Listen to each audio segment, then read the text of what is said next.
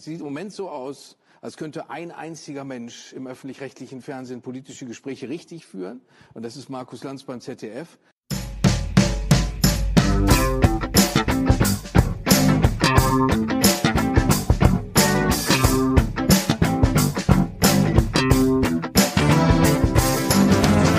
Guten Tag und guten Morgen. Mein Name ist Stefan Winterbauer von Media und das ist die Medienwoche. Ja, wir sind auf Sendung, auch wenn wir ein bisschen spät dran sind, nicht wahr? Christian? Ja, hi, Christian Mayer von der Welt, grüß Gott. Ähm, ja, wir sind ein bisschen später dran. Äh, ich war auch mal wieder auf einer Dienstreise. Das sage mal, äh, Corona abgesagt. Ungewohnt, ja. ja, nee, ja, es ging um einen, einen Workshop vom Grimme-Institut der Bundeszentrale für politische Bildung und dem Düsseldorf Institute, Institute for Internet and Democracy. Ja, ja. Ähm, die haben vor einigen Monaten schon so eine Aktion gestartet. Mein Hashtag mein Fernsehen heißt die und da konnten sich äh, Leute beteiligen und sagen, was in was wie sähe ihr Fernsehen der Zukunft aus? Was wünschen sie sich? Was wollen sie nicht mehr? Was finden sie gut? Was finden sie schlecht? Und da gab es jetzt so einen Abschlussworkshop mit verschiedenen so Diskussionspanels und ich durfte an einem teilnehmen. Welche Ehre, ja. Und äh, wir haben jetzt heute also als kleine ja, Sonderfolge, manchmal machen wir das ja, ähm, die Leute vom Grimme-Institut haben freundlicherweise, vielen Dank an dieser Stelle, uns die Erlaubnis erteilt, dass wir diese Diskussion für diesen kleinen Podcast auch verwenden dürfen, weil es war interessant. Es äh, ist immer interessant, über das öffentlich-rechtliche Fernsehen zu sprechen und die Ausgewogenheit. Das Thema war halt, ne, muss man noch sagen, politische Ausgewogenheit Politisch. und Neutralität. Genau, das ist ja auch was, worüber wir oft hier sprechen. Und da können wir jetzt den Diskussionskreis hier so ein bisschen erweitern. Von der Medienwoche ist jetzt nur die eine Hälfte dabei, du nämlich, in der ähm, Vorstellung hat der Moderator auch gesagt, du hast ja auch schon geschrieben für den Tagesspiegel, für die NZZ, das wusste ich gar nicht. Ja, so viel, für die es waren schon ein paar Artikel, ja. Hm. hm. Aber früher, ne? Heute nicht, nicht mehr. Nee, das schon ist länger schon her. Das, das ja, genau. Das, ja. Also ich hatte ja mal, ich war ja zwischendurch, waren wir ja bei beim Kreisreporten. Wir beide, und so ja. weiter. Aber ich war auch länger freier Journalist und da schreibt man ja für diese man. oder jene Publikationen gerne mal. Die NZZ hat früher sehr gut bezahlt. Ja, ähm, Kann man das sagen? Wie waren jetzt nee, keine, nicht, oder? Es waren was? Wie viel sagt man lieber nicht? Nee, aber jetzt im Verhältnis von dem, was dann deutsche Zeitungen bezahlen haben, ich weiß nicht, ob das immer noch so ist. Also das heißt es aber immer doch noch, weil mhm. in der Schweiz auch die Lebenshaltungskosten so hoch sind, würden die auch sehr, sehr gut bezahlen. Aber wenn du dann in der Schweiz lebst, bleibt halt doch nicht so richtig viel übrig, weil der Joghurt kostet dann auch gleich fünf Franken ja, oder was. Damals habe ich, glaube ich, in Berlin oder sonst wo gelebt und da waren die Lebenshaltungskosten damals noch sehr niedrig. Aber wir schweifen ab. Also moderiert hat das ganze äh, Gespräch Leonhard Ottinger, der äh, Leiter der RTL-Journalistenschule. Ähm, ja, die gibt es. Ja, die gibt es, äh, genau. Und äh, die anderen Teilnehmer äh, stellt dann der Kollege Ottinger gleich selbst vor. Ähm, ist eine sehr gute Runde und hat Spaß gemacht und äh, ja, auch von meiner Seite nochmal vielen Dank. Ja. Ah, dass wir das hier ausstrahlen dürfen. Ausstrahlen, ja genau. Ausstrahlen. Wir sind äh, nächste Woche trotz Brückentag in den korrekten Bundesländern äh, wieder da, scheuen keine Mühen, ne, weil frohen Leichnam. Happy äh, Kadaver. Nicht in Berlin. Ja, nicht in Berlin, aber wir senden, ja, da ist keiner, aber bei uns im äh, ordentlichen Baden-Württemberg ist Feiertag. Aber mhm. wir senden trotzdem. Also, viel Spaß bei der Diskussion und bis nächste Woche. Ja, willkommen zurück äh, bei unserer Veranstaltung Mein Fernsehen 2021. Wir starten mit dem ersten Diskussionspanel unter dem Titel Politische Ausgewogenheit und Neutralität. Das heißt, wir wollen uns in dieser Runde vor allen Dingen mit Nachrichten und politischen Talkshows beschäftigen. Nochmal die Erinnerung, Ihre Fragen gerne in der YouTube-Kommentarfunktion oder über den Twitter-Hashtag Mein Fernsehen 2021. Ja, ähm, die Teilnehmer äußerten sich auf der Beteiligungsplattform vielfältig über Nachrichten, Talkshows, journalistische Formate im öffentlich-rechtlichen Rundfunk mit viel Lob, aber auch viel Kritik. Ähm, da wurde dann doch auch Unzufriedenheit laut über vielleicht eingeengte Themenwahl. Äh, es wurde hier und da neutrale Berichterstattung vermisst. Äh, auch das Anliegen von ZuschauerInnen, BürgerInnen kommt in der einen oder anderen Sendung vielleicht doch zu kurz.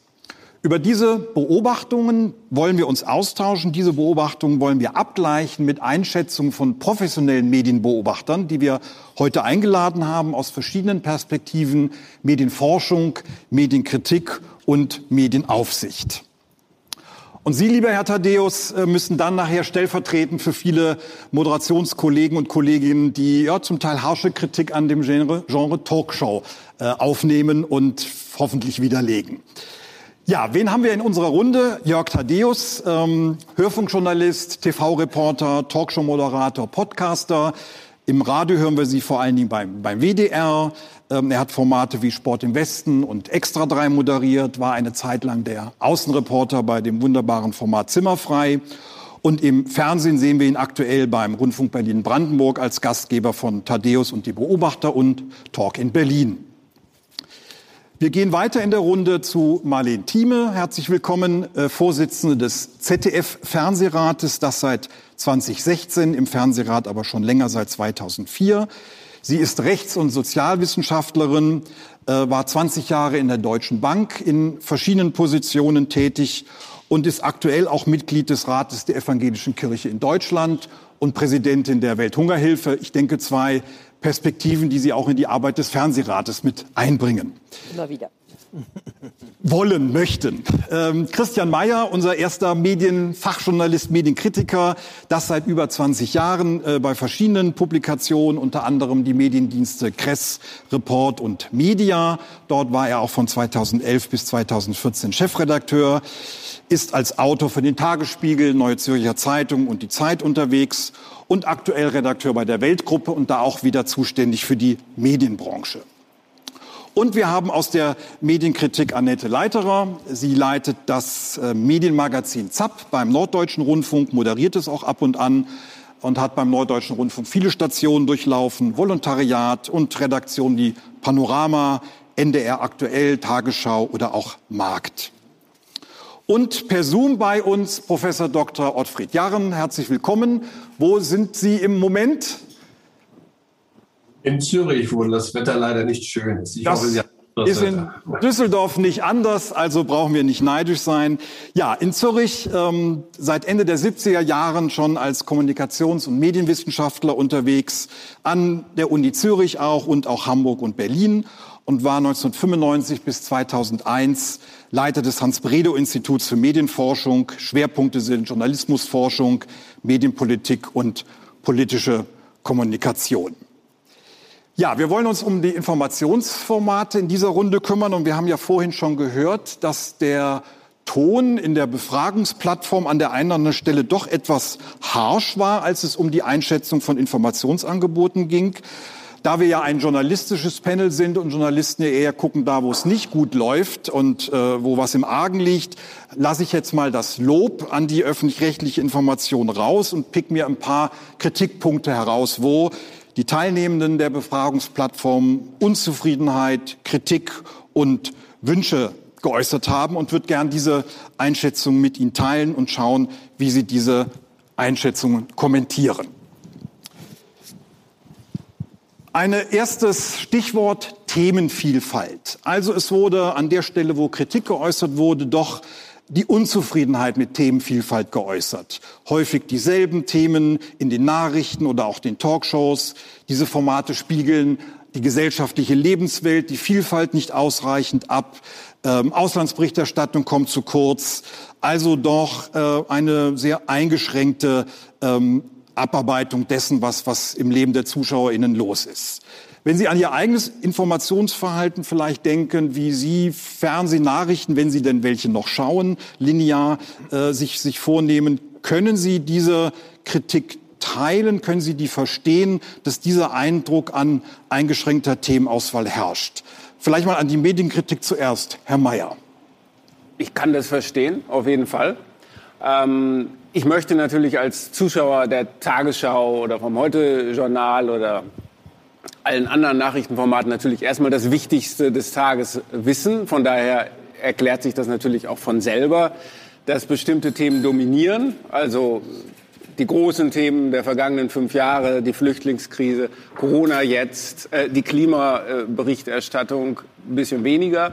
Aber natürlich priorisieren Medien. Ähm, aber was danach kommt, was dahinter kommt, das kommt oft zu kurz. Ja, also das äh, natürlich, die Tagesschau hat 15 Minuten, aber ich verstehe den Unmut teilweise schon. Äh, ich würde ihn aber eigentlich noch stärker abgeben äh, an die Talkshows. Also Sie sprachen über die Nachrichtensendungen und über die Talkshows. Da ist ja ein eindeutiges Übergewicht. Das ist ja quasi monothematisch, wenn wir Großlagen haben oder Trump, nehmen wir Trump. Praktisch, es gab keine Sendung zeitweise, keine Talksendung, ohne dass äh, Donald Trump äh, vorkam. Und jetzt äh, Corona bei Lanz, der, der einen sehr guten Job macht im ZDF, muss ich sagen, aber es ist halt eben fast nur Corona.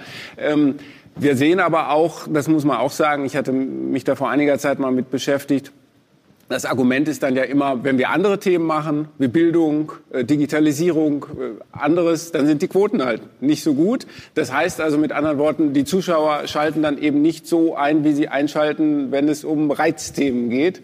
Äh, und von daher bedienen äh, Talksendungen und Talksendungen und in gewissem Maße vielleicht auch die Nachrichten eben das, was nachgefragt wird. Ich persönlich denke aber, da wir im öffentlich-rechtlichen Fernsehen sind, sollte man vielleicht die Quote öfter mal Quote sein lassen und trotzdem Sendungen machen, die dann eben nicht so hohe Reichweiten erzielen, wie das bei Reizthemen der Fall ist. Ja. Ja.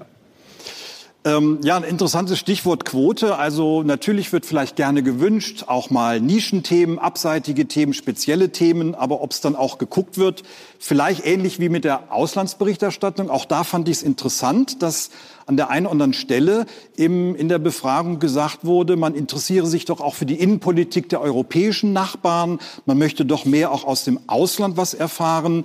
Ähm, Frau Thieme, die Frage an Sie. Ich hatte es eben erwähnt, wenn Sie als Präsidentin der Welthungerhilfe Regionen in Afrika und Asien im Blick haben und dann im ZDF-Fernsehrat über, über Programme diskutieren, sehen Sie die Regionen, die da am Herz liegen, ausreichend berücksichtigt?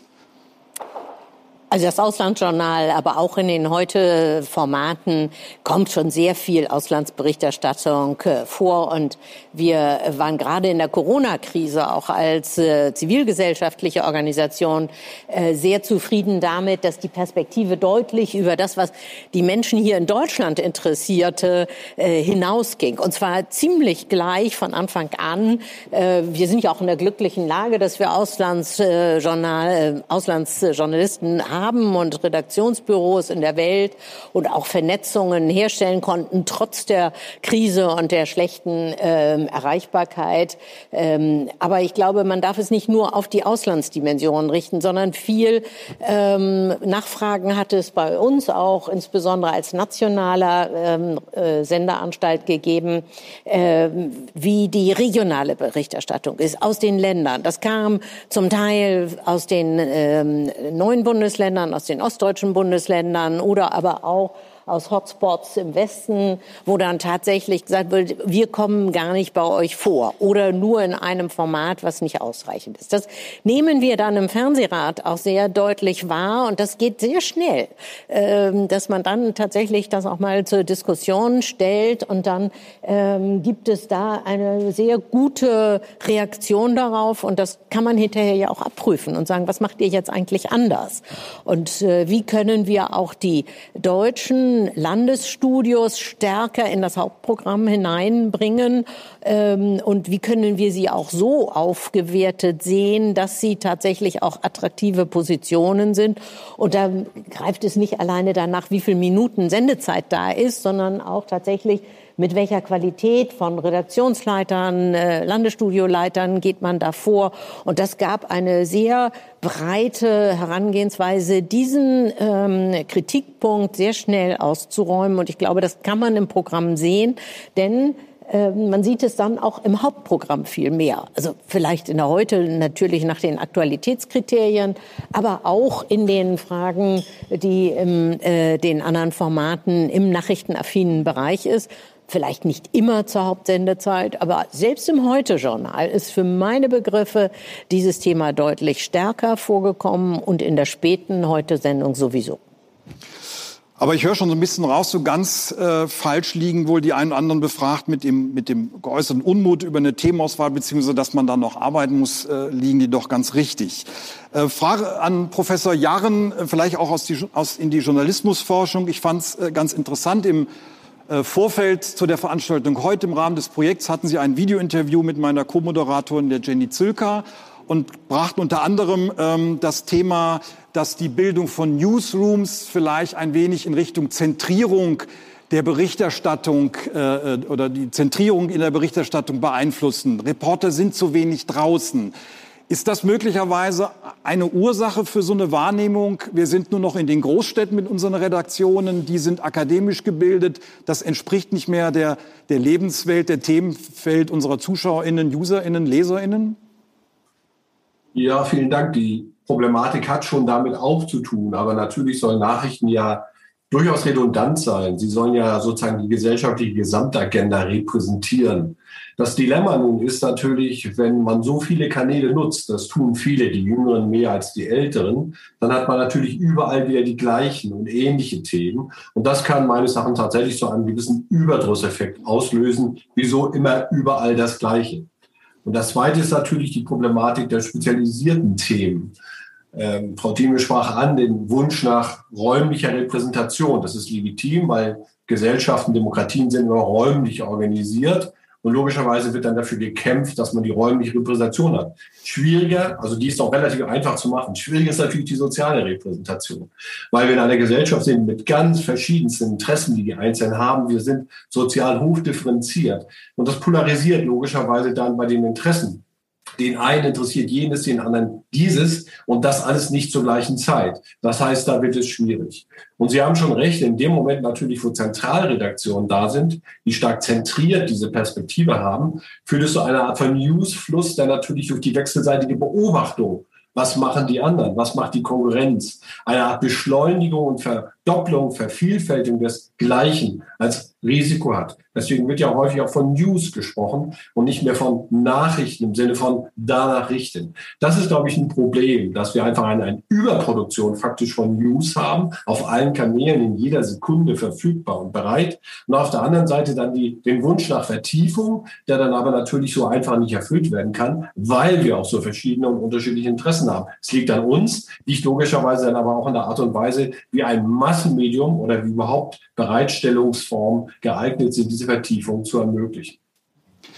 Vertiefung, äh, ein Wunsch, der auf der Plattform geäußert wurde. Hintergrund, Vertiefung, Nachrichten besser einordnen können. Frau Leiterer, finden Sie, wenn Sie durch die Nachrichtenlandschaft scannen für die Berichterstattung bei ZEP, gibt es da ein paar Beispiele, die das ganz gut machen? Vertiefung liefern, Hintergrund liefern? Na gut, es gab jetzt jüngst ja auch eine ziemliche Veränderung in Bezug auf die Tagesthemen, eine Sendezeitverlängerung und gleichzeitig die Einführung dieses Formats mittendrin. Gleichzeitig noch ähm, die Überlegung zu bestimmten Themen, wenn es sich anbietet, auch zwei Kommentare pro und contra äh, zum jeweiligen Sachverhalt reinzunehmen. Ich glaube, das sind schon ziemliche Veränderungen, die auch in die Richtung gehen, so verstehe ich das, was sich ähm, Zuschauerinnen und Zuschauer oder Beteiligte jetzt am Verfahren auch gewünscht hätten. Ich glaube, da ist gerade auch sehr viel in Bewegung. Jedenfalls kriege ich das mit, äh, auch wenn wir als ZAP danach fragen, äh, was ist da geplant, dass es in diese Richtung geht. Mir ist ein Punkt aber noch ganz wichtig, den Sie auch genannt haben. Und das bezieht sich letztlich auf den Titel der Veranstaltung, zu der wir hier sitzen, nämlich politische Ausgewogenheit und Neutralität. Beides wird so verknüpft mit dem Öffentlich-Rechtlichen. Deshalb finde ich es wichtig, weil wir bei ZAP Medienkompetenz ist uns wichtig, einmal zu sagen, wo kommt das eigentlich her? Und es steht so in diesem Begriffspaar politische Ausgewogenheit nirgendwo drin, weder im Medienstaatsvertrag noch im Rundfunkstaatsvertrag. Da ist immer von der Überparteilichkeit die Rede, die man braucht. Ich finde es deshalb so wichtig, weil Ausgewogenheit manchmal missverstanden wird als ähm, das Recht, vielleicht auch randständige Meinungen gleichwertig zu präsentieren im Programm. Und das ist eben damit nicht gemeint. Deshalb finde ich es wichtig, das auch noch mal zu sagen. Und Neutralität ist auch ein Begriff, der da nirgendwo auftaucht. Weil im Prinzip ist sogar der NDR im Rundfunkstaatsvertrag steht ganz eindeutig, wem wir verpflichtet sind der Würde des Menschen, überall das sind die Grenzen des Programms. Sogar die Erhaltung der Natur und der Umwelt steht da drin. Das sind Dinge, die wir immer als Programmmacherinnen und Programmmacher da im Kopf haben müssen. Nur um, wenn ähm, wir so breit diskutieren. Ja, ja. Immer das Gleiche. Herr Thaddeus, trifft Sie auch der Vorwurf? Da fühlen Sie sich da angesprochen als Talkshow-Host? Nein, eigentlich nicht. Also nee, weil das, wir haben ja Lustsendungen zu machen, die wir selber angucken wollen. Und ich würde mir jetzt nicht, also deswegen haben wir zum Beispiel entschieden, dass wir niemals Karl Lauterbach einladen, weil ich auch das Gefühl habe, dass die anderen Sendungen oder die Redakteurinnen und Redakteure anderer Sender uns ein bisschen vereimern wollen. Also dass wir in so einer Art Experiment sind, wo dieser Mann, äh, ich glaube gestern war ich schon wieder bei Maischberger. Deswegen machen wir nicht immer das gleiche, gerade die Vertiefung, den Blick ins Ausland. Äh, das ist wichtig. Und was mir persönlich wichtig ist, da unterscheide ich mich von Annette, äh, ich glaube nicht, dass wir zur Neutralität verpflichtet sind, aber das würde uns bei der ARD auch niemand vorwerfen, sondern äh, es wäre, wenn ich jetzt beim RBB jemanden kennen würde, der mit der CDU sympathisiert, könnte ich wahrscheinlich den Namen nennen, äh, äh weil, wir, weil es gibt's nicht. Es ist einfach, wir sind, wir sind und deswegen verlieren wir auch an Vertrauen. Wir haben einen bestimmten Blick auf die Wirklichkeit, der ist geprägt durch eine bestimmte urbane Elite, die der Meinung ist, sie dürfte die ganze Zeit andere Leute schulmeistern. Und deswegen wird es mir in der Sendung oder in den Sendungen, die ich mache, nicht langweilig weil ich versuche, mich auch, ich bin ja selbst borniert, äh, mich selbst herauszufordern und bin dann froh, äh, wenn das gelingt. Also nehmen wir jetzt meinetwegen so einen Gast wie Sarah Wagenknecht, die fällt mir inhaltlich schwer, weil ich sehr wenig Schnittmenge mit ihr habe als, als Mensch. Und das ist eine wunderbare Sendung geworden. Äh, da muss ich mir aber einen Weg über Außen überlegen. Und ich finde, äh, Ausgewogenheit ist in der Tat kein so einfacher Begriff. Qualität ist aber ein relevanter. Und äh, wenn wir jetzt, und das sehe ich mit großer, ja, mit, mit, mit Furcht oder mit einer gewissen Beklommenheit, wenn ich sehe, wie wir als öffentlich-rechtliche unser Tafelsilber hergeschenkt haben, wenn jetzt die politischen Gespräche, es, es sieht im Moment so aus, als könnte ein einziger Mensch im öffentlich-rechtlichen Fernsehen politische Gespräche richtig führen. Und das ist Markus Lanz beim ZDF. Der hat eine Kollegin vom NDR letztens gesagt, ja, wer soll's denn sonst machen? Und, äh, und, dann, dann, und dann soll ich glauben, dass, äh, dass so ein Gespräch wie, also dass Louis Klamroth derjenige ist, der jetzt mein persönlicher Hoffnungsträger ist. Wo ich mir denke, nee, also ganz sicher nicht, sondern wir achten auf die Qualität der Gespräche zu wenig. Es wird in diesen politischen Talkshows da zu wenig drauf geachtet. Da können die Leute hingehen und kübeln ihren Kram daraus. Das Einzelgespräch, es gibt relevante Einzelgespräche, die anstünden, also die man führen müsste. Wir könnten zum Beispiel, wie viel war an den vergangenen Tagen Russland das Thema? Welcher deutsche Fernsehjournalist hat sich mal Gerhard Schröder vorgeknüpft und dann auch wieder mal, wollen wir dann Louis Klamroth hinsetzen, damit er den zum Frühstück isst? Oder brauchen wir da nicht wieder mal jemanden, der großkalibrig ist? Diversität, Diversität, das heißt im Moment, wenn ich beim WDR oder beim RBB hingehe und sage, ich mache jetzt eine diverse Sendung, heißt das, ich habe einen Gast, dessen Vater hoffentlich aus Simbabwe kommt und die Mutter aus Brunsbüttel. Das ist dann divers. Äh, dass aber der Taxifahrer, der mich äh, in Berlin gelegentlich fährt und der so, der so äh, eiserne Kreuze bedauerlicherweise auf den Unterarm hat, dass der mich als seinen natürlichen Feind wahrnimmt, weil ich bei den Öffentlich-Rechtlichen bin, das ist ein Problem. Das ist auch nicht divers, sondern das denken Leute. Leute denken ganz unterschiedliche Sachen. Bauern denken Sachen. Ich habe vergangenes Jahr bei einer Veranstaltung äh, Initiative Tierwohl drei Schweinebauern aus Niedersachsen kennengelernt und deren Blick auf die Wirklichkeit ist ein komplett anderer. Die sind mitnichten äh, irgendwie politisch abwegig. Aber es ist interessant, die zu hören. Und deswegen, wenn man das mit Neugier betreibt, wenn man sagt, ich möchte vor allen Dingen das urbane Milieu, aus dem, zu dem ich ja selbst gehöre, das möchte ich verlassen oder zumindest im Gespräch verlassen dürfen, dann wird es nicht langweilig. Dazu gerne. Sie können auch ohne meine Fragen gerne aufeinander Bezug ja. nehmen. Ähm, also ich wollte auch noch mal sagen, also äh, das mag nicht im Rundfunkstaatsvertrag stehen, diese Formulierung, aber das Ziel, was dahinter steht, sich um ich sage jetzt mal, Objektivität zu bemühen. Neutralität ist schwierig. Das, da sind wir uns ja wahrscheinlich einig, dass das hochgehalten werden muss und dass nicht in jeder einzelnen Sendung äh, sozusagen eine Ausgewogenheit herrschen kann. Das hängt ja auch immer sehr von den Diskutanten, wenn es eine Talkshow ist, äh, ab. Das ist auch klar. Aber äh, die, die Zustandsbeschreibung, die Jörg Tadeus gerade geliefert habe, äh, die, die, die teile ich. Also äh, es ist ja kein Zufall, dass die Tagesthemen jetzt so ein Pro- und Contra-Format eingeführt haben. Ich weiß nicht, wie oft es läuft, aber ab und zu halt ähm, weil die Rückmeldungen der Zuschauer im Wesentlichen so gewesen waren, dass sie gesagt haben, wir fühlen uns hier zu wenig repräsentiert, wenn es zum Thema Klima, äh, wo wir alle wahrscheinlich auch einig sind, dass man was tun muss, aber die Frage ist immer das Wie. Äh, wenn es da sozusagen 30 gleiche Kommentare gibt, die mehr oder weniger deckungsgleich sind, dann, dann fehlt da halt was anderes. Und mit Kontra ist dann nicht gemeint, nee, wir brauchen nichts zu tun, sondern es braucht andere Sichtweisen, es braucht ein Verlassen dieser Bubble, in der wir selber, äh, wir jetzt in Berlin oder anderswo äh, stattfinden. Und Diversity ist eben nicht nur Diversity der Absender und derjenigen, die sprechen dürfen im Fernsehen, das ist auch ein wichtiges Thema, sondern eben auch der, der Meinung. Und das ist zu... Ähm, homogen eben und diejenigen, die dann mal ausscheren, die sind irgendwie besetzt, aber das ist, sind nur relativ wenige, die dann zum, zum Zuge kommen, die dann auch mal eine Meinung out of the box oder so präsentieren dürfen und können. Ja. Ich muss nochmal eine Nachfrage stellen zu Jörg Thaddeus eben. Vielleicht habe ich es auch einfach missverstanden. Ich würde es aber gern richtig verstehen weil du dich geäußert hast, auch über andere Moderatorinnen und Moderatoren, zum Beispiel in der ARD. Bist du der Meinung, dass Anne Will und Sandra Maischberger etc. keine guten Interviews führen können? Ich bin, ich bin fest überzeugt davon, dass Sandra Maischberger eine fabelhafte Interviewerin sein kann. Wenn es aber in so einem Schweinsgalopp mit Lauterbach und wer da gestern wieder alle saß, das hilft der Sache nicht weiter. Das kann man so machen. Wir machen das in Berlin selber so mit den Beobachtern. Ich glaube, wenn man jetzt Sandra Beisperger zum Beispiel damit beauftragen würde, eins zu eins das, was sie gemacht hat, das wieder zu machen, das wäre sehr gut. Äh, die Erfahrung dabei ist aber auch noch eine andere. Man kriegt, wir haben auch noch einen anderen Spiegel, also außer den jetzt befragten Zuschauerinnen und Zuschauern. Die Gäste, die kommen, die spiegeln uns auch ein sehr eigenartiges Bild, weil der, ich erinnere mich an der Klimawissenschaftler Wolfgang Lucht war bei mir in der Sendung und ich stimme persönlich mit Wolfgang Lucht oder mit dem, was Klimawissenschaftler aus dem Potsdamer Institut für Klimafolgenforschung tatsächlich hervorbringen, natürlich persönlich groß, in großen Teilen überein. Aber nicht, wenn ich in dem Studio sitze. Und dann war das Gespräch beendet nach einer halben Stunde und dann sagte Herr Lucht zu mir, wieso stellen Sie mir denn solche kritischen Fragen? Ich dachte, Sie sind auf der richtigen Seite.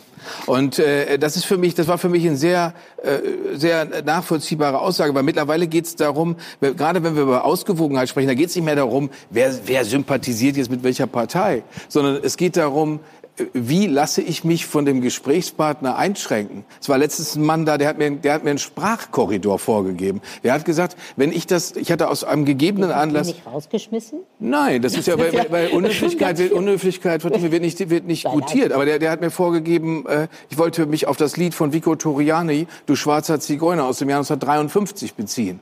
Aus Gründen. Und dann hat er, hat er gesagt, ich würde allein durch die Erwähnung des Begriffes Zigeuner die Gewalterfahrung wiederholen. Das heißt, und das hat er on air gemacht. Das heißt, er hat versucht, auf dem Sender den Korridor vorzugeben, in dem ich mich, äh, in dem ich zu reden habe. Und das geht eben nicht, weil, weil, und das haben wir dadurch befördert, indem ganz viele Aktivistinnen und Aktivisten rumrennen und behaupten, sie seien Journalisten.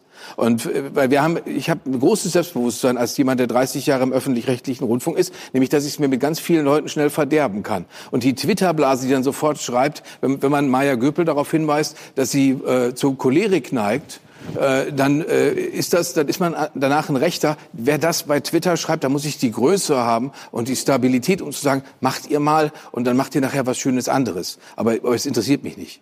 Aber, Aber sind die Talkshows nicht auch so ein bisschen äh, stereotyp geworden, weil das äh, Gespräch unter den Gästen, was äh, am Anfang ja eine größere Rolle spielte, so ein bisschen auch der Sorge mancher Moderatoren anheimgefallen ist, dass sie äh, die ähm, Leitung der Sendung äh, verlieren. Und ich finde, die Haltung, mit der zum Beispiel Sie äußerten es, Markus Lanz auf die Menschen zugeht und mit ihnen sich auch in einen längeren bilateralen Diskurs bewegt, die ist von großer Zugewandtheit menschlicher Art geprägt. Ich will wissen, wie du wirklich tickst und äh, will dann aber auch mit der Gegenfrage einer Position, die vielleicht nicht seine ist, auch mal löken, wo ist es dann anders. Es ist übrigens bei Petra Gerster, die ja gestern verabschiedet wurde, und Sie sehen mir die beiden Protagonisten aus dem ZDF nach. Ähm, da sieht man, dass man über 20 Jahre hinweg äh, mit einer gleichbleibenden Qualität die Menschen fehlerfrei interviewen kann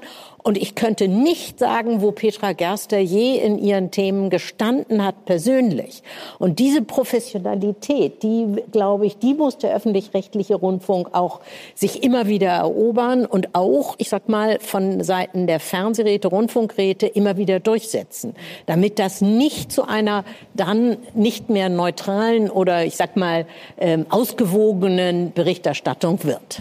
Ja, weil in der Tat, das, ob man das für alle Moderatoren so sagen kann, dass man sie nicht einordnen könnte, ist eben. Ich, es ist natürlich auch schwierig. Wir wollen ja, dass die Moderatoren auch Menschen sind, ja. Aber diese, der, der, äh, das verpflichtet schon dazu, zu äh, sagen die Leute kritisch Journalismus zu machen. Wir, also das ist, glaube ich, das, was äh, Jörg Tadeus auch gerade meinte. Es, es, es, geht darum, Journalismus zu machen, alle gleich kritisch anzufassen und nicht äh, manche äh, mehr, manche weniger. Ja, das, aber es sind Selbstverständlichkeiten. Aber vielleicht müssen wir auch einfach, ähm, muss das Fernsehen einfach auch Selbstverständlichkeiten noch mal besser erklären, denn ich glaube, es gibt im Wesentlichen so ein Vermittlungsproblem Problem. Ähm, äh, weil wenn so viele Leute sagen, hier bei mein, mein Fernsehen, aber auch in diesem Zukunftsdialog, den die ARD gestartet hat, wenn so viele, äh, die da teilgenommen haben, also 20 Prozent bis 25 Prozent Meinungsfehlende Meinungsvielfalt ist ein Problem von uns, dann ähm, mag das sein, das, das, das kann man sehr, sehr differenziert besprechen, äh, äh, was das ist. Aber ganz klar ist, es gibt ein Vermittlungsproblem, wenn so viele Leute, doch ein substanzieller Teil der Zuschauer denkt, da liegt was im Argen irgendwo. Na, ich glaube, da muss man noch ein bisschen präzisieren, weil natürlich, das hat ja auch Frau Gerlach ganz deutlich gemacht, hier nicht repräsentativ gefragt wurde, sondern es war eine Beteiligungsveranstaltung. Das heißt, es melden sich im Kern meistens die, die entweder starke Befürworter sind oder die, die starke Gegner sind. Das ist ja auch völlig legitim und auch denen sollten wir zuhören. Das ist völlig klar.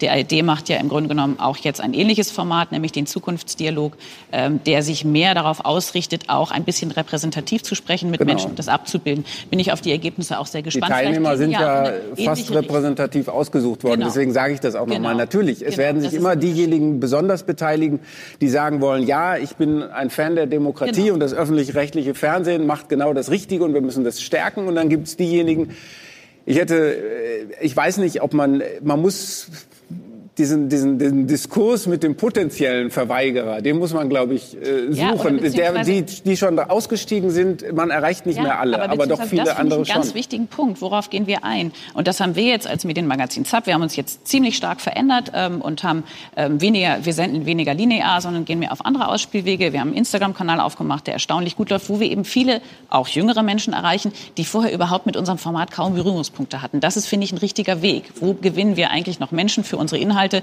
Medienkompetenz, wie gesagt, ich finde das wahnsinnig wichtig. Es gibt ja auch letztlich die Runde wieder auf anderen Wegen. Und ich glaube, das, das muss ein Ziel sein. Das sind dann diejenigen, die vielleicht überhaupt nicht bei einem Beteiligungsverfahren mitmachen würden. Aber die müssen wir mit unseren Inhalten erreichen.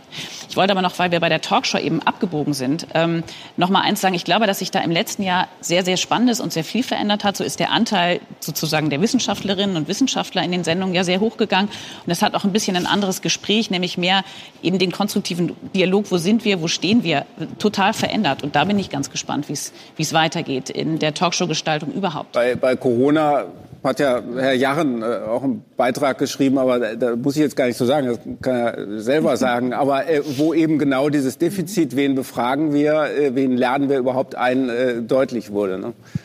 Ich möchte aber ein wichtiges Stichwort, was Herr Mayer gerade sagte, aufgreifen, weil das passt sehr gut zu der, ja, zu den Bedenken, die in der, in der Befragung bei meinem Fernsehen doch geäußert wurden. Vermittlungsproblem. Also ich komme nicht drum rum. Ausgewogenheit, Neutralität nochmal zitieren. Denn wenn es nach einem Teil der Gefragten geht, hätte das Panel heißen müssen, fehlende Ausgewogenheit und Neutralität. Das wurde also sehr, sehr stark vermisst ohne dass in der Befragung jetzt konkrete Beispiele genannt wurden. Aber wenn wir uns äh, die jüngste Zeit anschauen, Journalismus, Aktivismus, dann äh, werden, werden Twitter-Meldungen aus dem ARD Hauptstadtstudio rausgehauen zu Kanzlerkandidatinnen, ähm, äh, dass sozusagen die Kollegen oder die früheren Kollegen von Media äh, kürzlich kommentiert haben, äh, ich zitiere, bei der ARD hat die Grünen Liebe System. Also das ist ja das Gegenteil von neutral. Äh, vielleicht an den, an den forschenden Betrachter von außen, äh, wie würden Sie dieses Vermittlungsproblem beschreiben? Äh, Neutralität, komplette Objektivität geht als Journalist doch eigentlich nicht. Ich habe eine Haltung, mit der ich auch in eine Talkshow gehe, mit der ich an einen Beitrag gehe.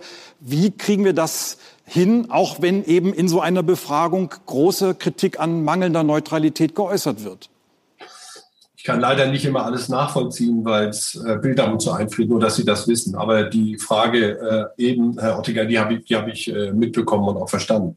Ich glaube, es hat sehr viel zu tun mit der sozialen Repräsentation, die insbesondere natürlich im linearen Bereich, wo es allgemein sichtbar ist und wo noch sehr viele, vor allem natürlich die Älteren, auch sehr stark sich aufhalten. Diese soziale Repräsentation gibt einem das Gefühl äh, von Zugehörigkeit und natürlich äh, die Frage, gehöre ich dazu? Und natürlich auch die Frage der Repräsentation sozusagen von Interessen, die dann kommen. Und da haben wir natürlich zwei Probleme, nämlich auf der einen Seite logischerweise kommen die Nachrichten vor allem die vor, die statushohe Akteure sind, die entscheidungsrelevant sind. Das ist normal und gehört sich auch so.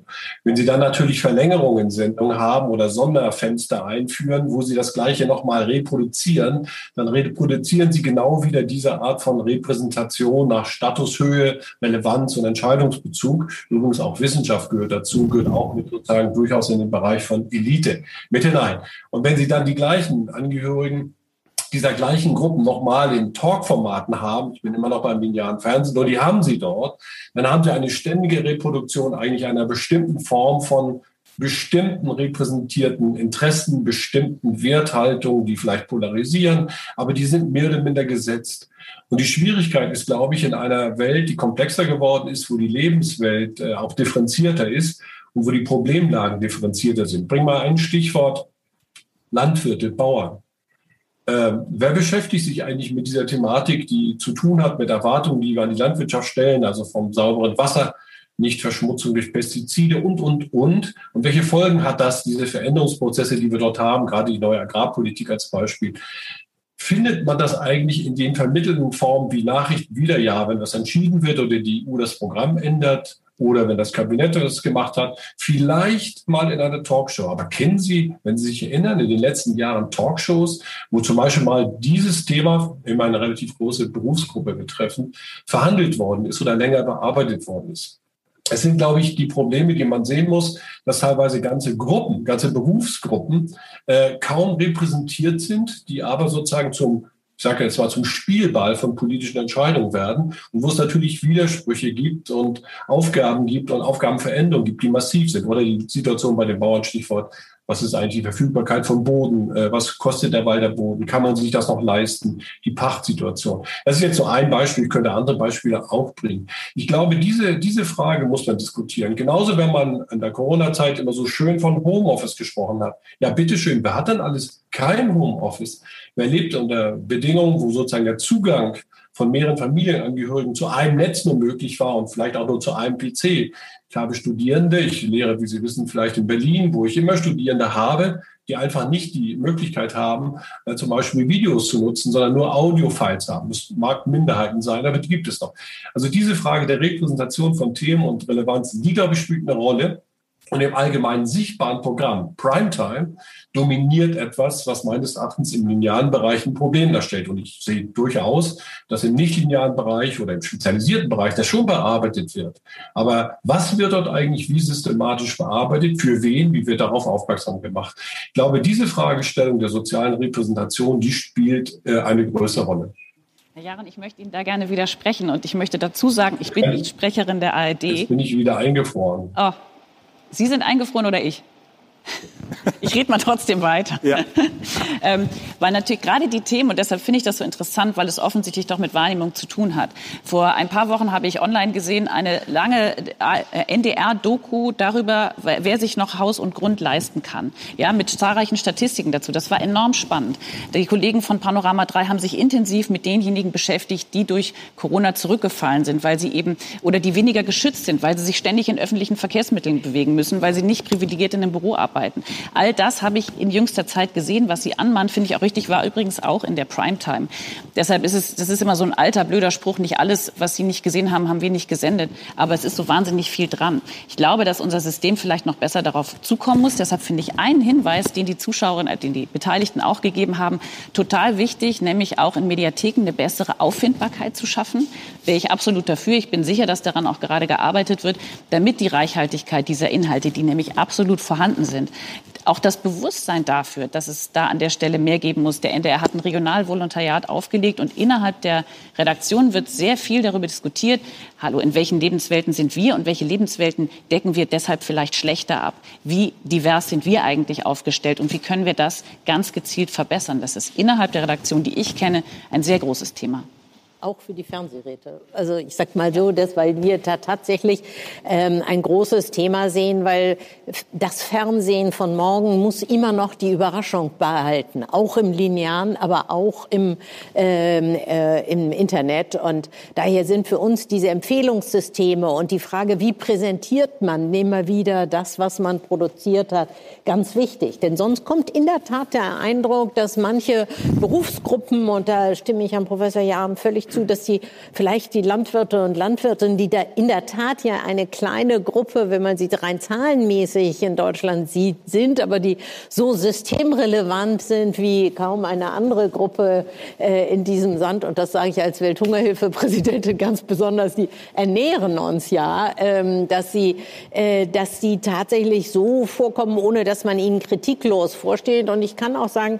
dass äh, es immer wieder auch bei uns Fernsehratsbeschwerden gerade zu diesem Bild, was über Landwirte, über den ETA geht, gibt. Und äh, dann müssen wir allerdings auch feststellen, welche Reportagen gab es und wie standen die im Verhältnis dazu. Da kann man sich nicht die eine aussuchen, die vielleicht in sich eine Positionierung beinhaltete, ohne nicht auch die andere Seite tatsächlich wahrzunehmen. Und äh, da hilft natürlich immer der Blick auf die Wissenschaft, aber die wird ja auch in Teilen instrumentalisiert in solchen Rahmen.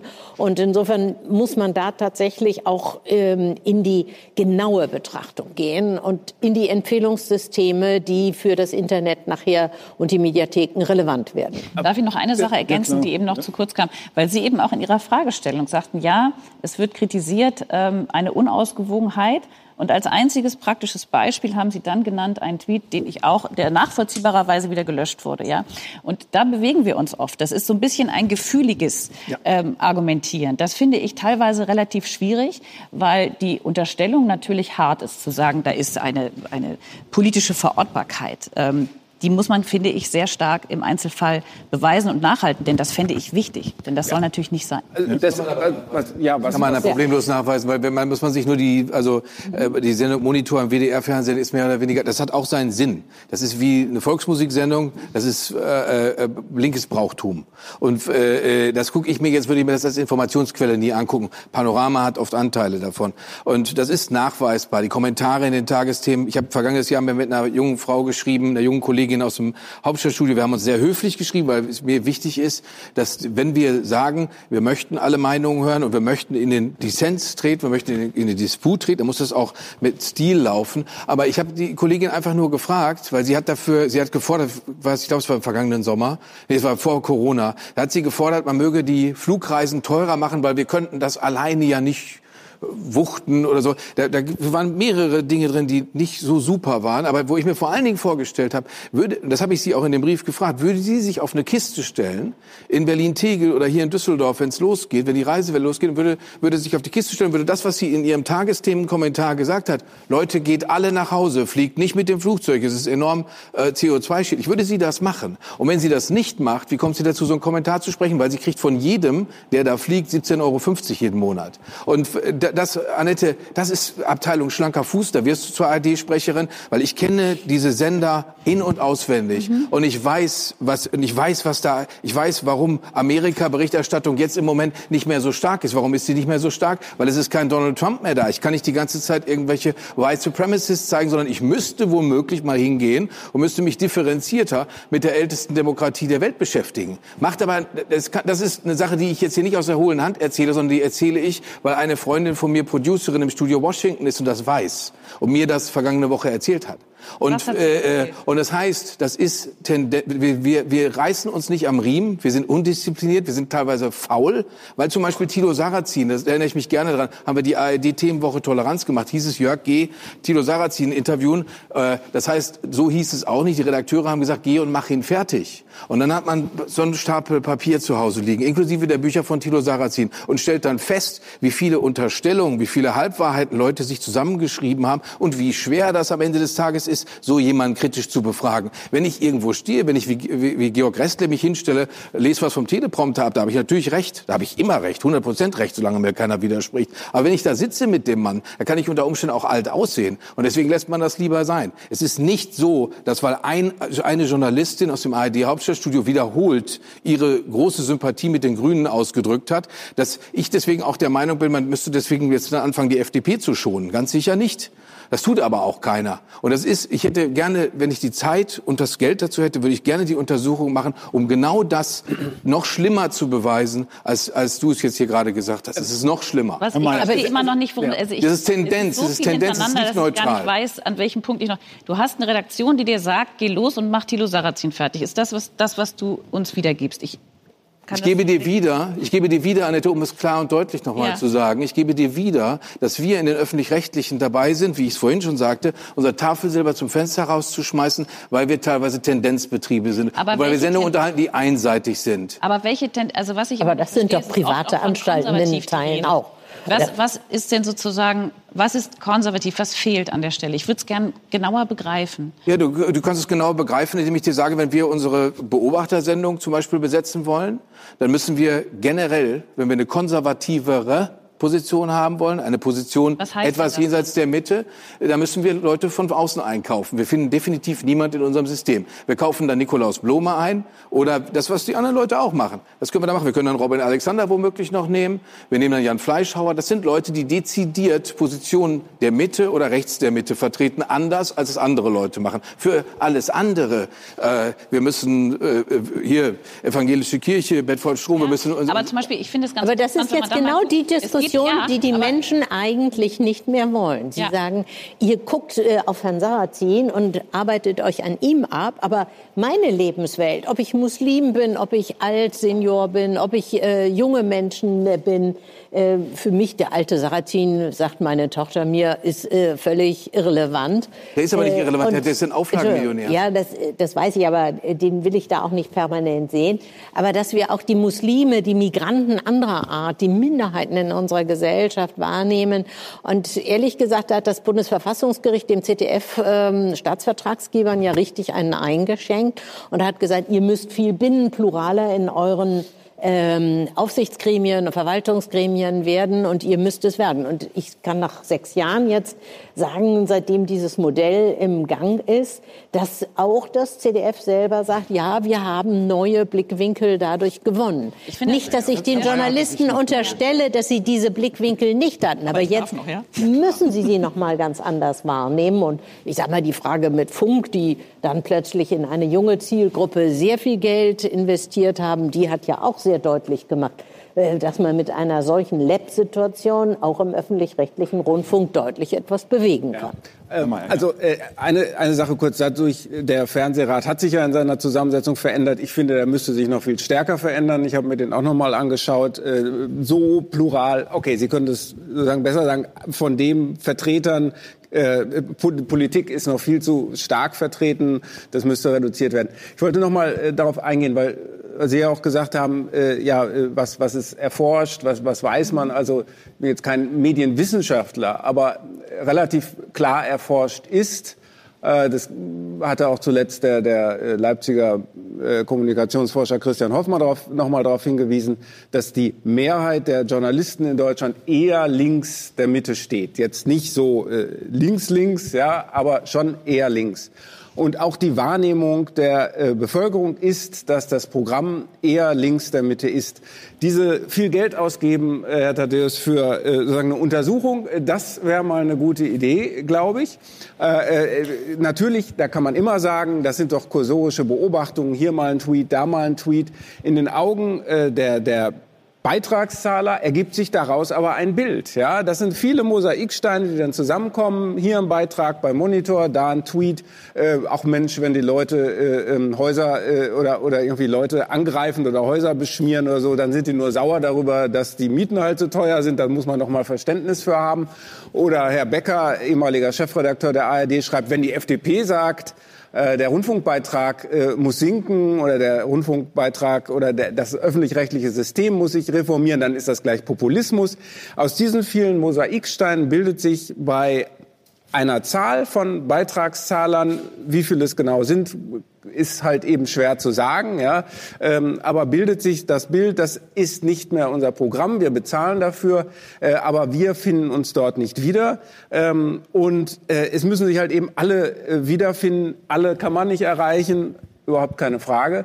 Ähm, einige sind ausgestiegen, aber eben viele, die sich dann vielleicht nicht äußern, ähm, die sich aber ihren Teil denken, äh, die werden zu wenig mit ins Boot genommen. Und äh, es ist doch auch, also dass es zu wenig konservative Kommentatoren äh, gibt, das ist, glaube ich, da braucht man gar nicht äh, drüber reden. Und ich glaube auch Was ist ehrlich, denn konservativ? Das ist also äh, die, die Frage konnte mir noch keiner. Wie, wie wird das? Was wird als konservative Position denn verstanden? Ist es ähm, Klimaskepsis oder ist das einfach nur, wir müssen Ja, das ist ja genau der das Fehler. Klimaskepsis. Nein, das Äh, ist Dann die falsche- tun Sie doch Gleich- genau das Falsche, Ja. was immer getan wird. Jetzt kommt eine kritische Stimme. Nein, Äh, das Dann heißt es, kommen. aha, aha, konservativ heißt Nein, Klimaskepsis. konservativ Das ist ist einfach doch, so das ist unterschiedlich äh, deutbar. Das absurd. finde ich manchmal ein Problem bei diesem Bericht. Ja. Aber ich möchte zu was kommen, was ich total Ja. richtig finde, Jörg. Ist nämlich richtig zur Untersuchung. Und zwar zu einer Studie, die Reuters äh, gemacht hat, die äh, Sie, Herr Mayer, auch zitiert haben bei sich, allerdings auch ein bisschen. Ähm, ja, Auch ein bisschen? in eine Richtung ähm, gezielt, weil ich habe mir die auch noch mal angeschaut. Ähm, es wurde gefragt äh, in acht europäischen Ländern, immer eine Grundgesamtheit von immerhin 2000 Personen, ähm, wo sie sich selber erstmal eingruppieren. Ne? Mitte, links der Mitte, ganz links der Mitte, rechts der Mitte, ganz rechts der Mitte. Und es war ein sehr ungleiches Ergebnis. Ähm, die Studienergebnisse wurden allerdings dann äh, gegenübergestellt, weil äh, bei den Befragten in Deutschland sich nur ein sehr, sehr geringer Teil überhaupt rechts der Mitte eingruppiert hat. Das waren nur 6,4 Prozent. Die Ergebnisse, und die wurden dann gefragt, wann haben Sie das letzte Mal, haben Sie in der letzten Woche öffentlich-rechtliche Inhalte konsumiert? Da war natürlich der Anteil derjenigen, die sich rechts der Mitte oder ganz rechts eingruppieren, sehr viel kleiner, aber immerhin noch bei 52 Prozent. Und die, ähm, die sich links der Mitte aufgehalten haben, war etwas höher mit 77 Prozent und die Mitte bei, ähm, glaube ich, 75 Prozent. Also gar nicht so unterschiedliche Werte. Es wurde dann viel darüber geschrieben. Sie haben auch darüber geschrieben. Ähm, ARD und ZDF Publikum äh, rein links der Mitte. Nein, das sozusagen. habe ich und das nicht find, ja, aber es ging in der Überschrift und auch in großen Teilen des Artikels in diese Richtung. Und deshalb Nein. finde ich, ist es Rein an vielen. Stellen irreführend, Ja. ähm, das zu behaupten. Nein, das habe ich nicht geschrieben. Das müssen wir, aber, aber eine Sache, was, äh, worauf man, glaube ich, noch mal eingehen muss, ist, äh, Sie haben recht. Äh, oder man muss, man kann, glaube ich, konstatieren, diejenigen, die sich jetzt rechts der Mitte, ja, äh, wir reden nicht über Rechte, sondern Ja. rechts der Mitte, Genau. ja, und die einzelnen Positionen, was das nun bedeutet, müsste man dann noch mal ausdefinieren. Die sind eher skeptischer gegenüber Medien insgesamt, Ja. ja, und die eher links der Mitte stehen, ja, ist ein bisschen statisch damit, aber die sind eher, die akzeptieren äh, eher das Programm der öffentlich-rechtlichen, die sind damit einverstanden. Aber ich würde mal vermuten, vermutlich, weil ihre Positionen einfach äh, besser äh, und mit mehr Einvernehmen dort dargestellt werden. Das hat ja einen Grund. Aber diese Diskussion zeigt doch eigentlich schön, dass das die Stimmung oder vielleicht das Gefühl, was in meinem Fernsehen auch zum Ausdruck kommt, ja doch das Richtige ist. Also wenn gesagt wird, wir empfinden es nicht ausgewogen, wir empfinden es nicht neutral, es wird sogar äh, weitergegangen, wir empfinden Talkshow-Moderatoren als bevormunden und belehrend. Also dass doch da etwas äh, bei den Zuschauerinnen, auch den wenigen, die sich hier auf dieser Plattform engagiert haben, doch dieser Eindruck klar ist. Und, und hier in der Runde heißt es auf der einen Seite, wir sind reichhaltiger, als es draußen vielleicht gesehen wird. Und auf der anderen Seite, wenn wir ehrlich sind, sind wir ein Tendenzbetrieb. Also was, was machen wir denn jetzt mit diesem. Gefühl da bei Zuschauern, dass das passt alles nicht so zusammen, was ich an, an Vielfalt und Ausgewogenheit dennoch haben möchte? Ich glaube, es geht auch noch mal ein Hinweis auf das journalistische Handwerk, das natürlich, und wenn es das nicht beachtet wird, landet es zu Recht bei Rundfunk- oder Fernsehräten, nämlich beide Seiten zu fragen für einen Beitrag. Immer, das, das machen Ja, wir bei ja. ZAP wirklich sehr intensiv. Manchmal kriegen wir auch keine Antwort. Aber Ja, das ja. gehört letztlich zu jeder Ausbildung. Und wenn das nicht passiert, kenne ich nur Redaktionen, wo das dann auch sehr stark problematisiert wird. Also wir sind dabei Ich, bin, ich, ich weiß nicht, ich bin, ich bin zu sehr, also ich habe meine ganze Karriere dem öffentlich-rechtlichen System zu verdanken. Deswegen gibt's für mich immer noch so Loyalitätsbremsen. Äh, äh, gäbe es die nicht, würde ich zu dem, was äh, Annette gerade gesagt hat, das eine oder andere Beispiel zuliefern können. Das lassen wir aber lieber mal sein. Ich glaube nicht, dass es irgendwelche großen Workshops braucht. Ich glaube, es gibt Vorbilder. Die amerikanischen Kollegen beispielsweise mussten sich unter dem Druck der, äh, der, der Trump-Administration, die ja offen gelogen hat, mussten die ihr Handwerk noch besser machen, mussten noch schärf, mussten noch äh, äh, klüger überlegen, was sie fragen. In Großbritannien, ich bin stetiger Kunde der Sendung Hard Talk von der BBC, da, da ist eben für mich genau die Chance, so wie die noch nicht vertan haben, dass man eine Autorität neben die anderen stellt. Das heißt, wir überlegen gar nicht erst, wo sortieren wir jetzt den Menschen ein, sondern der steht für sich, der wird sich im Zweifelsfall un, un, unsymp unsympathisch machen. Er wird aber dem Aktivisten auch nicht hinterherlaufen. Das beste Gespräch mit Cordula Rakete, die eine Deutsche ist, war im Hard Talk von der BBC, weil der Steven Secker ihr nachgewiesen hat, dass Cordula Rakete der Meinung ist, dass ihre Moral generell über dem Rechtssystem von demokratischen Staaten steht. Ihre Moral steht oben drüber. Das hat er so klar rausgefunden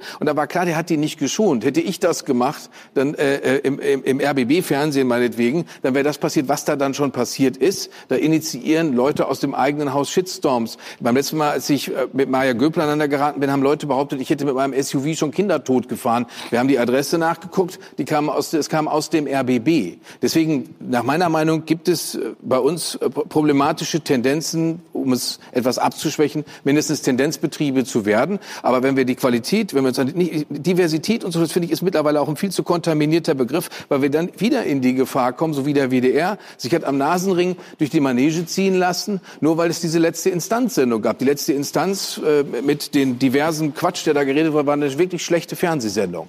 Äh, aber schlechte Fernsehsendungen gibt es nur wirklich genug. Und dafür muss man nicht immer den, den, den Kopf unterm Arm tragen und sich da und dann sagen, äh, ich entschuldige mich, wer weiß wie. Ich habe 1994 für das Jugendradio des NDR äh, einen dreistündigen Hintergrund über Ruanda gemacht, trotz der Bedenken des Redaktionsleiters. Daran erinnere ich mich heute gerne, wenn die Leute mir sagen, sie hätten jetzt den, den Weltblick neu erfunden. Das ist nicht neu.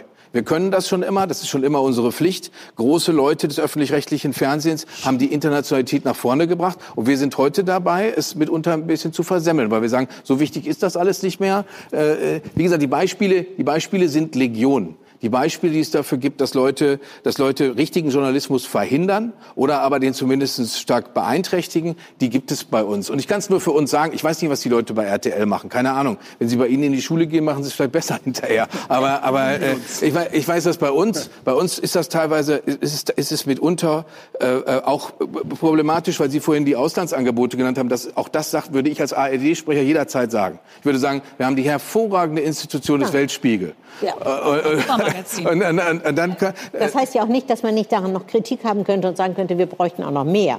Aber im Verhältnis zu dem, was an anderen Fernsehsendern und gerade im privaten Bereich gemacht wird, sind wir gut. Und ich würde auch immer dafür plädieren, diese Außensicht nach innen zu transportieren und die Weltsicht eines, ich sag mal, ähm, global aufgestellten Landes und wirtschaftlich von der Globalisierung abhängigen Landes äh, oder auch sicherheitspolitisch äh, davon abhängig äh, ist, dass wir die Weltsicht auf unser Land hereinholen. Äh, da können wir immer besser werden. Thieme, es gibt da, da, schöne Sendungen der BBC, die ich dem ähm, deutschen Fernsehen sehr empfehlen würde. Da würden Sie sich aber schon in die Nesseln setzen, wenn Sie sagen, ein wirtschaftlich von der Globalisierung abhängendes Land. Damit könnten Sie sich, ich kann Ihnen Redaktionen nennen, wo Sie sich damit schon in die Nesseln setzen. Also das ist beim Weil, ZDF äh, Gott sei Dank äh, anders, aber hab, das, ist, das kann ich mir vorstellen und da habe ich auch Kritik daran. Ich glaube, das ist auch ähm, richtig, dass man da immer dafür sorgt, dass da diese Ausgewogenheit, und ich, das meine ich jetzt nicht mit Neutralität, sondern als Multiperspektivität, genau, die finde ich wichtig. Und da sage ich auch ganz ehrlich,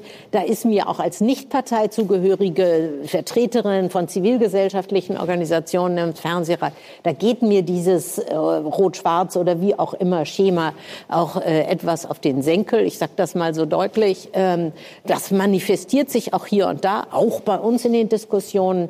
Und trotzdem äh, können wir natürlich diese parteipolitische Diskussion auch nicht ausblenden. Ich bin ja nicht blind. Äh, das ist völlig klar. Und die so, Politik muss die Gebühren, die Beiträge für den öffentlich-rechtlichen Rundfunk ja auch tatsächlich vertreten und durch Gesetze und Staatsverträge auch äh, rechtfertigen. Und daher ist es eigentlich der Appell an die Häuser, an die Rundfunkanstalten, besseren Journalismus machen, damit der Vorwurf nicht da ist.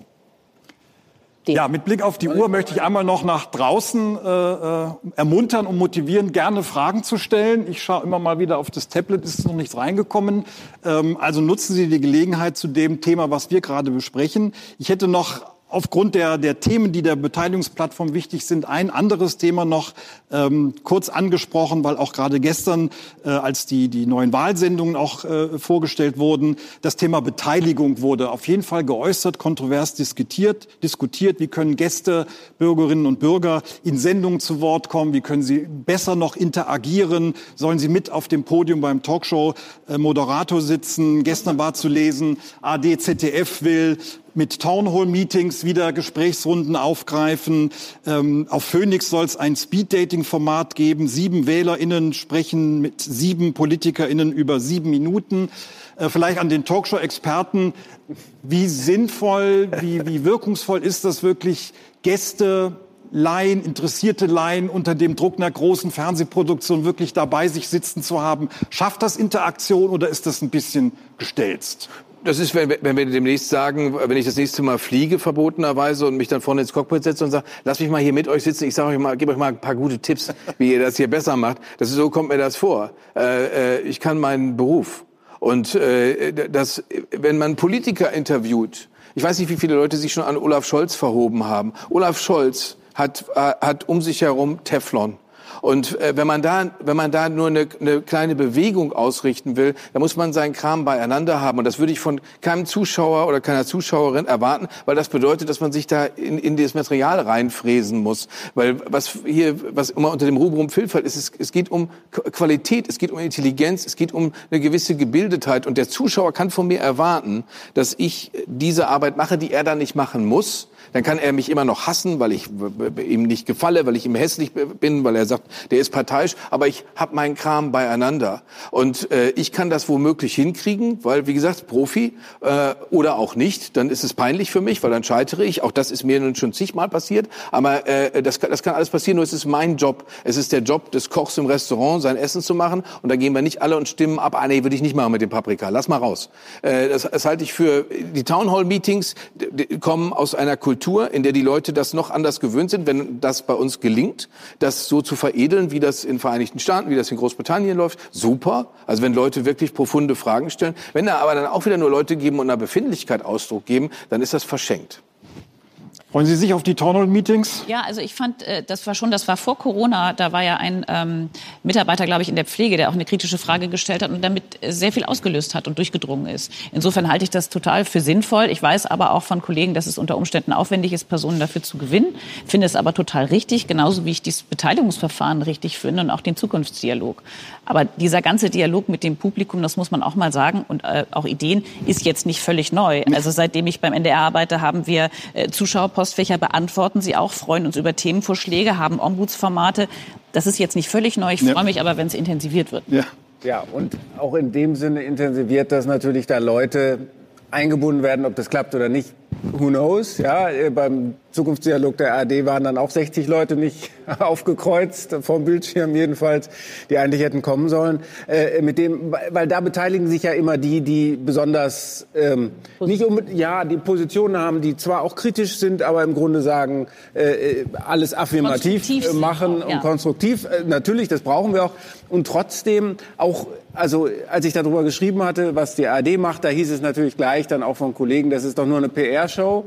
Das, äh, ich finde das erstmal gut, weil man ist ja auch im Dilemma, man muss ja was machen, ja.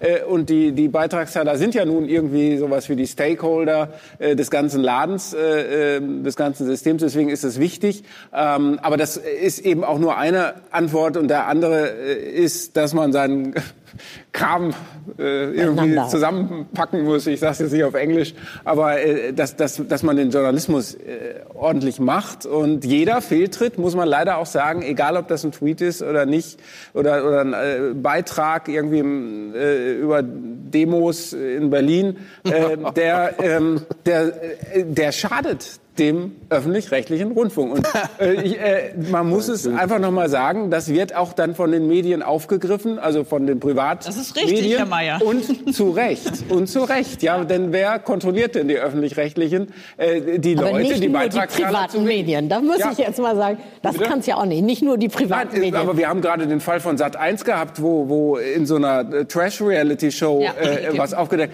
Ich meine, ja. das ist doch selbstverständlich. Das, äh, natürlich, wir müssen alle kritisieren. Aber die öffentlich-rechtlichen besonders, weil wir ja alle dafür zahlen äh, müssen. Ja, ich finde, die, die, das ist nochmal ein anderes Level, dass alle äh, gut und richtig kritisiert werden müssen. Zapp macht das ja auch oft, äh, äh das ist doch eh klar.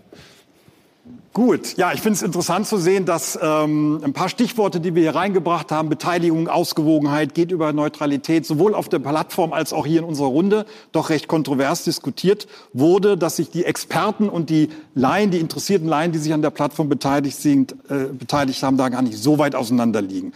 Äh, mit Blick auf heute Nachmittag, wenn ich mit meiner Kollegin Frau Zilker das Schusspanel noch moderiere, wenn wir über die Zukunft des Fernsehens reden, über den Wettbewerb mit Streaming-Plattformen, wie wichtig werden die Mediatheken Gedanken sein. Hätten Sie für die Runde einen kleinen, kurzen Reformvorschlag, einen Strategieimpuls auf die Informationsformate des öffentlich-rechtlichen Rundfunks, ähm, den ich in die Nachmittagsrunde mitgeben kann? Eine Anregung, äh, ganz gezielt auf das Thema Information.